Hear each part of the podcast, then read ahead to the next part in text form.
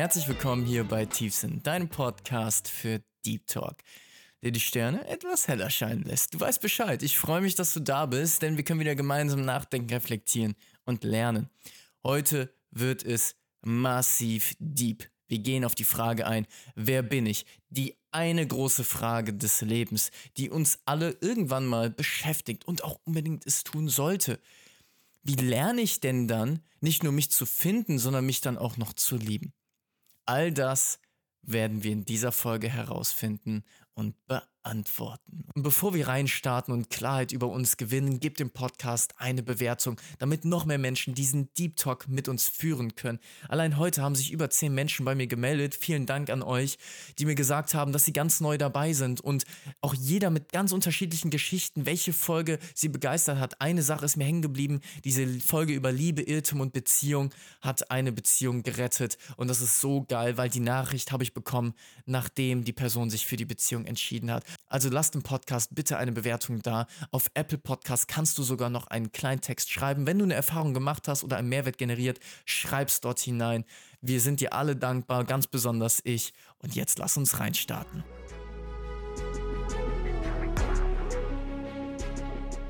Guck mal, wir kommen auf die Erde und uns wird ein Name gegeben. So, du kannst doch gar nicht klar denken und du bist schon irgendjemand. Deine Eltern denken von dir, dass du der wirst, den sie wahrscheinlich erwarten. Du wirst die Lisa, du wirst der Tom, wer auch immer. Ich bin der Levin geworden, den meine Eltern erwartet haben? Ich weiß nicht. Wahrscheinlich eher weniger. Und trotzdem kommen wir schon mit einer Erwartungshaltung auf diesem Planeten. Ich hatte da mal eine Erfahrung und zwar meine Eltern haben Silvester immer mit den typischen Freunden gefeiert und damals war das natürlich unglaublich spannend und da gab es dieses eine Spiel. Wer bin ich? hieß es. Und ich weiß nicht, ob du es kennst, aber auf beiden Seiten, also dein Mitspieler und du, habt so ein, so ein Plastikgestell vor dir, wo so verschiedene Gesichter drauf sind. Und das geht nur rein nach Optik und nach Namen. Es ist ein unglaublich lustiges Spiel als Kind gewesen. Und sind wir wirklich nur unser Name oder unser Aussehen? Natürlich nicht. Wir sind viel, viel mehr als das. Und ich habe für mich gelernt und auch mit den Gesprächen mit all den Menschen, die ich führe, dass Klarheit so hilfreich ist. Wenn wir danach streben, uns zu finden, werden wir uns finden. Und wenn wir uns gefunden haben, können wir uns wahrhaftig gut fühlen. Klarheit ist das Ding, was wir brauchen. In einer Welt, in der wir täglich hunderte Aufgaben haben. Weißt du, du erledigst Sachen. Du solltest wissen, für wen du es eigentlich tust. Also jetzt mal ehrlich, wenn du mit der Frage aufkommst, boah, ich weiß eigentlich gar nicht so richtig, wie ich mich finde, wo ich, was, guckst in den Spiegel, wer ist die Person? Für wen machst du all diese bescheuerten Aufgaben? Die sind doch total sinnlos. Wenn du irgendjemanden magst, für wen magst du den eigentlich? Wenn dich jemand liebt, wen liebt dieser Mensch eigentlich? Bist du jetzt deine Herkunft? Bin ich mein Alter? Was bin ich? Warum gibt es überhaupt das Fragewort wer? Wie kann ich wer bin ich sagen, wenn ich nicht mal weiß, was ich bin?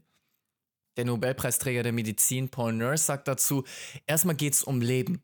Und Leben bedeutet, dass physikalische und chemische Prozesse in uns vorgeben, dass wir evolvieren, also uns weiterentwickeln und dass wir in irgendeiner Weise uns abgrenzen zu anderen Organismen. Spannend. Denn wir werden genau diesen Punkt, den letzten, gleich nochmal hören.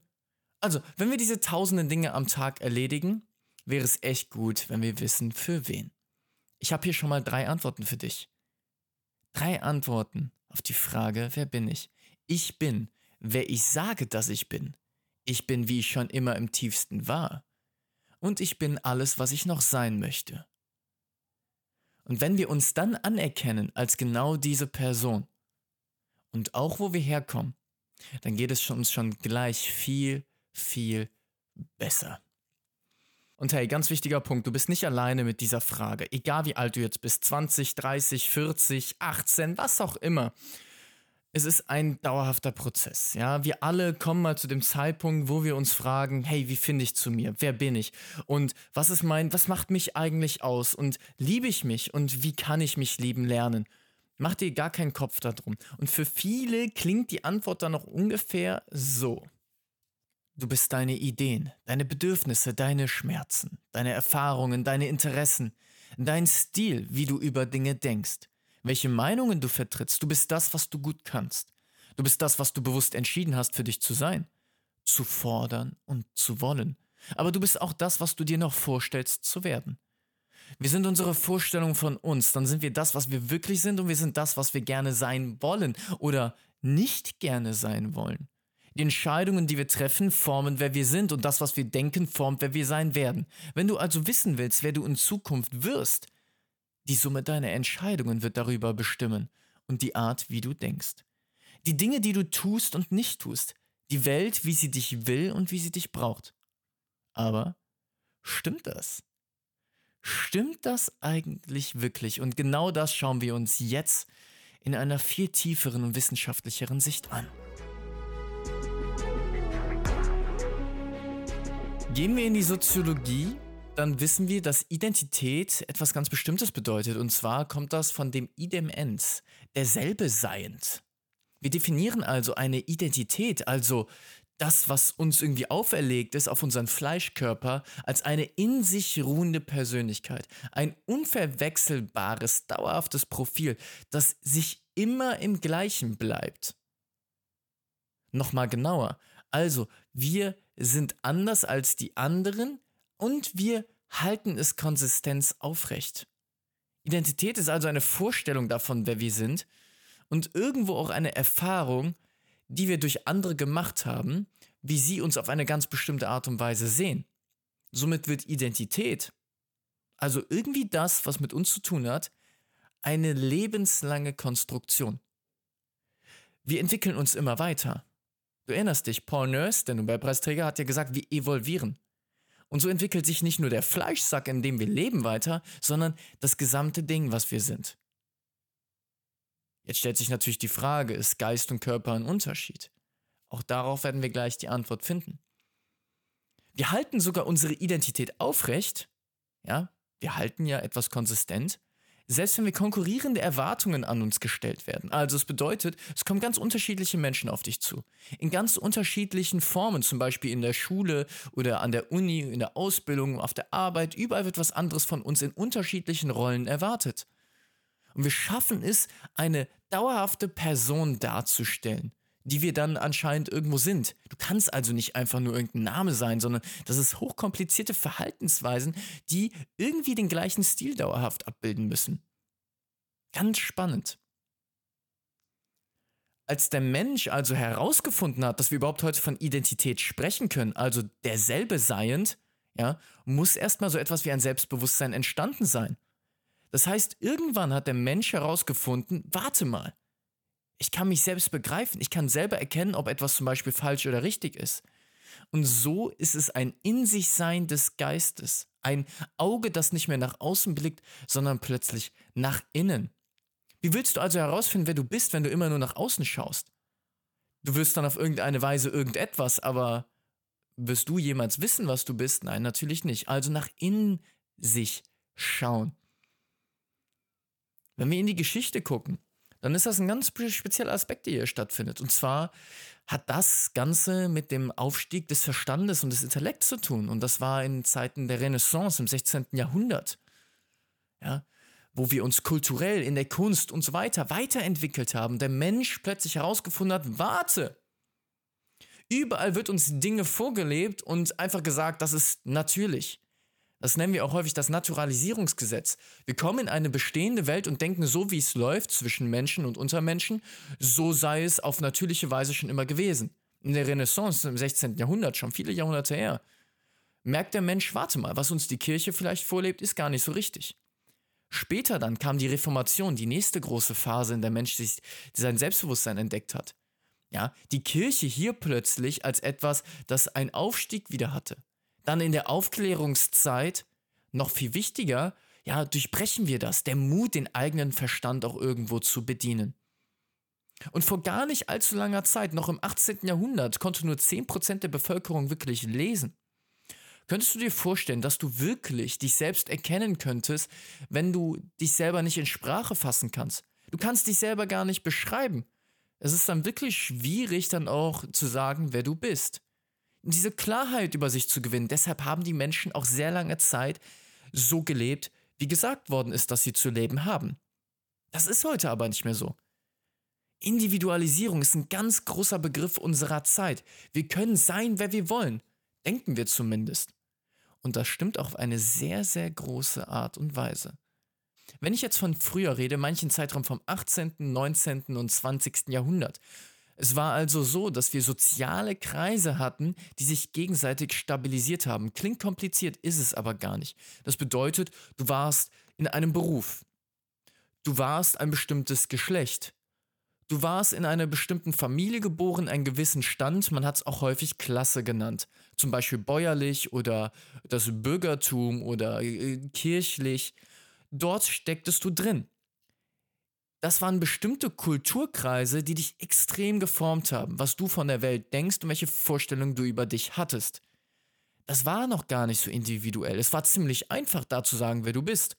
Du konntest also sagen, welchen Beruf du hast und das nennt man jetzt Statuskristallisation und man konnte darauf schlussfolgern, wer du bist. Was du magst, welche Bilder du in deinem Raum hängen hast, in deiner Wohnung, welchen Sport du präferierst, welche Politik du magst und welche nicht. Ein Faktor also, zum Beispiel der Beruf, hat gereicht, um auf alle anderen sozialen Kreise zu schlussfolgern. Und das war eine sehr, sehr lange Zeit so. Und dadurch hat sich das gegenseitig stabilisiert. Also, dadurch, dass du, dass du wusstest, was du tust in deiner Berufswelt, wusstest du auch ungefähr, was du privat zu tun hast und wo du hingehörst. Und somit wurden Kinder in sehr stabile Kreise geboren. Es war sogar relativ einfach, in Lebensphasen zu unterscheiden. Du bist jung, du hast gelernt. Du bist im mittleren Alter, du hast gearbeitet. Du bist alt, du ruhst dich aus. Und genauso funktionierte das. Das heißt, du hast gelernt, vielleicht bis du 20 warst und dann konntest du ein Leben lang dich auf deinem Gelernten ausruhen. Deine Arbeit vollführen und danach konntest du dich ausruhen. So funktioniert das heute nicht mehr. Stichwort künstliche Intelligenz. Du kannst nicht einfach mehr äh, jetzt heute 50, 60 sein und, äh, und Internet nicht beachten. Das funktioniert nicht. Du musst dich immer weiterentwickeln, evolvieren, du erinnerst dich. Und hier deine eigene Evolution durchmachen durch lebenlanges, dauerhaftes Lernen. Wir können also nicht eine Person bleiben, sondern wir müssen irgendwie diese Konstruktion, wer wir sind, weiter ausbauen. Und somit ergibt sich etwas, ein wunderschönes Wort, das kommt von Schröer, eine Bastelbiografie. Wir sind also irgendwie eine Kiste voll mit Materialien und die bauen wir auf unsere Art und Weise, wie es uns beliebt, willkürlich zusammen. Unsere sozialen Kreise, Geschlecht und so weiter, Beruf, du erinnerst dich, sind also jetzt freiliegende Blasen, die manchmal irgendwie aneinander schwappen, aber irgendwie für sich selbst stehen. Das nennt sich jetzt Status Dekristallisation. Was das bedeutet ist, wenn du mir jetzt sagst, als was du arbeitest, zum Beispiel, du könntest Finanzmanager sein, könnte ich nicht mehr sagen, ob du in einem großen Haus wohnst, in einer kleinen Wohnung oder welchen Sport du magst oder was für eine Freundin du dir suchst oder für einen Partner generell, was du bevorzugst in deinem Leben, welche Musik du hörst, keine Ahnung. Wir sind so individualistisch geworden. Wir können uns komplett selber gestalten. Dass heute das Leben ist, wenn du also durch das, durch das Tor hineinschreitest in die Lebendigkeit, würde da drüber stehen, mach was aus dir. Ich habe das letztens gehört, ich finde das so großartig. Du schreitest durch diesen Torbogen in die Welt und es wird dir nur eine Sache mitgegeben und zwar der Leitspruch, mach was aus dir, aber mach definitiv was aus dir, egal was, aber tu es. Wer bin ich denn jetzt also? Richard David Precht hat hier ein ganz schönes Buch geschrieben, Wer bin ich und wenn ja, wie viele? Und der hat hier mehrere Optionen aufgemacht. Einige kennen wir, und zwar aus der Philosophie redet er von Descartes und dort mit dem Leitspruch, ich denke, also bin ich. Precht argumentiert, sagt, es reicht nicht aus. Ich denke, also bin ich, heißt zu sagen hier, wenn ich erkenne, dass ich an etwas zweifle, muss ich ja gleichzeitig denken, dass ich zweifle. Also das heißt, es muss so etwas wie eine Instanz geben, die sich selbst begreifen kann und das bin ich. Aber dann argumentiert Precht weiter, in der Physik und in der Anatomie hat man herausgefunden, dass es nicht wirklich einen Ich-Apparat gibt im Menschen.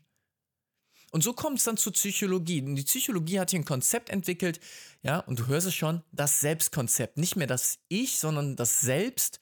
Und hier gibt es ein Konzept und zwar das, wie ich mich selbst wahrnehme. Und dann gibt es auch das Selbstwertgefühl, was häufig gleichgesetzt wird mit dem Selbstbewusstsein und zwar wie du über dich dann urteilst. Hier sagt er, du gibst ein subjektives Zeugnis über das ab, wie du dich selbst wahrnimmst. Also das heißt, du machst eine gewisse Leistung, du nimmst irgendeine Aufgabe an vollführst die und danach gibst du ein Urteil darüber, ob du dich zum Beispiel, ob du stolz auf dich bist. Hier entsteht dann das Selbstwertgefühl. Manche Leuten mangelt es hier und hier entstehen dann natürlich Selbstzweifel und dann, ja, baut man natürlich dieses Selbstwertgefühl ab. Gut. Sind wir also jetzt diese Gefühle und unsere Wahrnehmung? Die Hirnforschung, so precht weiter, sind Ich-Zustände. Also, das bedeutet zum Beispiel das Körper-Ich. Ja, das dir halt dauerhaft bewusst macht, hey, der Körper, den ich hier gerade bewege, das bin wirklich ich. Und hey, hier, wo ich gerade mich umschaue, bin ich auch wirklich am Stehen. Das Verortungs-Ich. Das perspektivische Ich ist, ich bin der Mittelpunkt meiner Wahrnehmung. Ja, du kannst deine Augen nicht plötzlich zehn Kilometer weiter weg platzieren. Das funktioniert nicht. Du hörst immer nur hier, wo du bist. Und so gibt es mehrere Ich-Zustände und ich möchte gar nicht alle dir jetzt nennen. Ganz spannende Sache, aber irgendwie bringt dir das jetzt was für deinen Alltag? Das ist die Frage. Du hast jetzt ganz viele Dinge gehört. Bringt dir das was für deinen Alltag? Ich finde hier noch was ganz Spannendes, das hat mich etwas bereichert, und zwar was Sadhguru sagt. Ja, also jetzt hier ein bisschen ins Indische hinein. Und ich meine, dort findet man ja auch immer wieder etwas, was konträr ist zu unseren westlichen Ansichten. Sinneswahrnehmung ist hier schlecht. Er ist schon fast zynisch darüber. Du fragst mich, wer ich bin. Du fragst dich, wer du bist.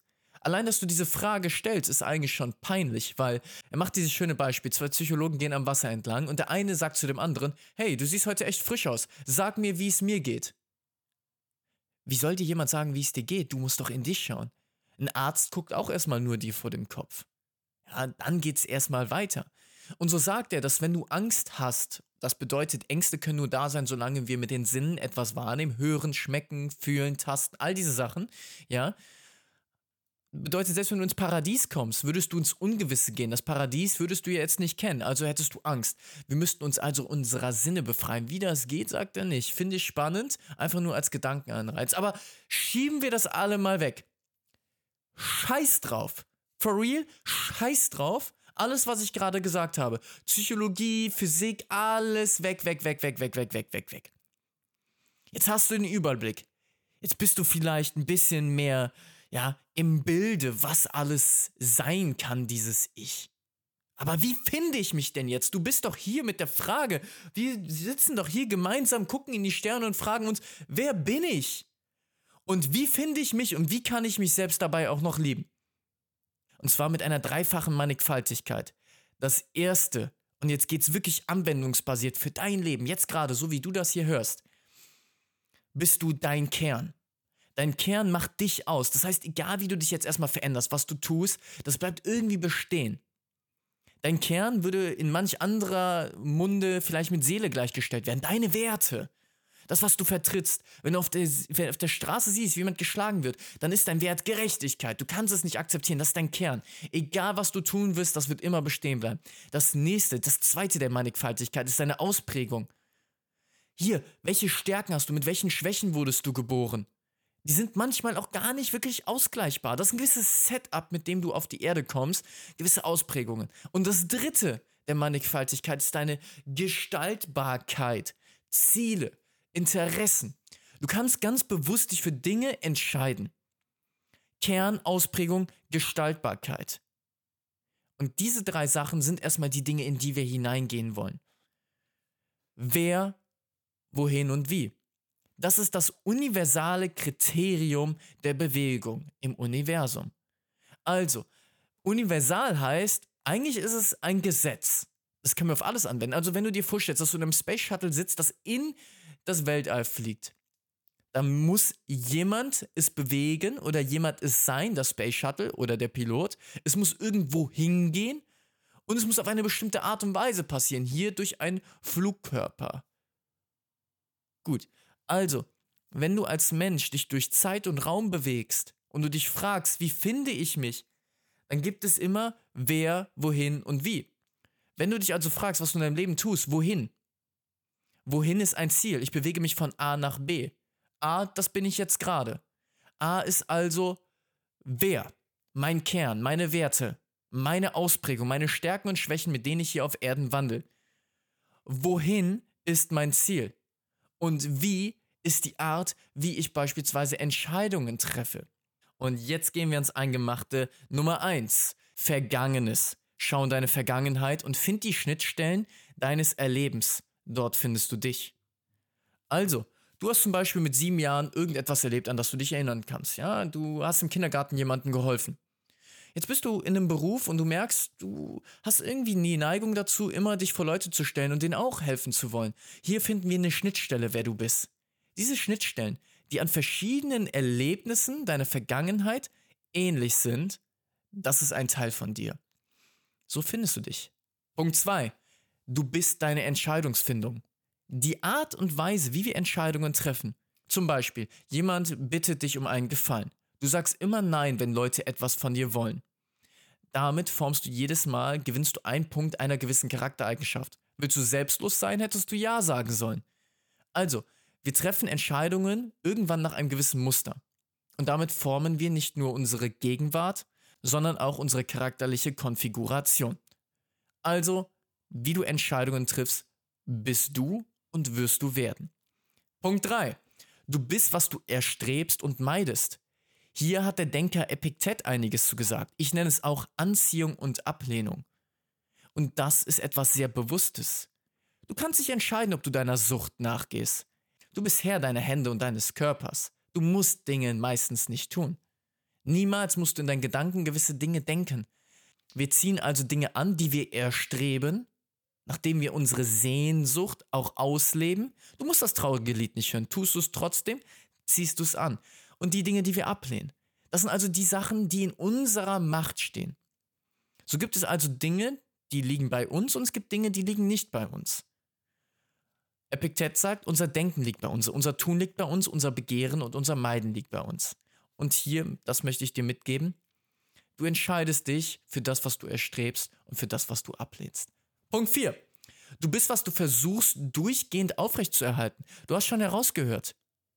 Ich bin also etwas, das versucht, konsistent zu sein. Du versuchst, egal in welcher Situation, immer die gleiche Persönlichkeit, die gleiche Identität aufrechtzuerhalten. Gleichzeitig versuchen wir uns abzugrenzen von anderen. Wir versuchen besonders zu sein.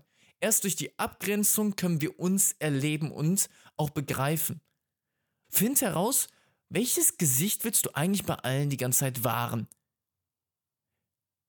Das ist etwas, was vielleicht ein falsches Narrativ ist, also eine falsche Geschichte, die du erzählst. Wenn du dich selbst finden möchtest, musst du diese Geschichte herausfinden. Ist es wirklich der, der du sein möchtest und der du bist? Dein Kern, deine Werte, die dich darstellen? Oder erzählst du hier nur irgendeine falsche Buchgeschichte und liest die immer und immer wieder vor? Wen versuchst du durchgehend aufrechtzuerhalten?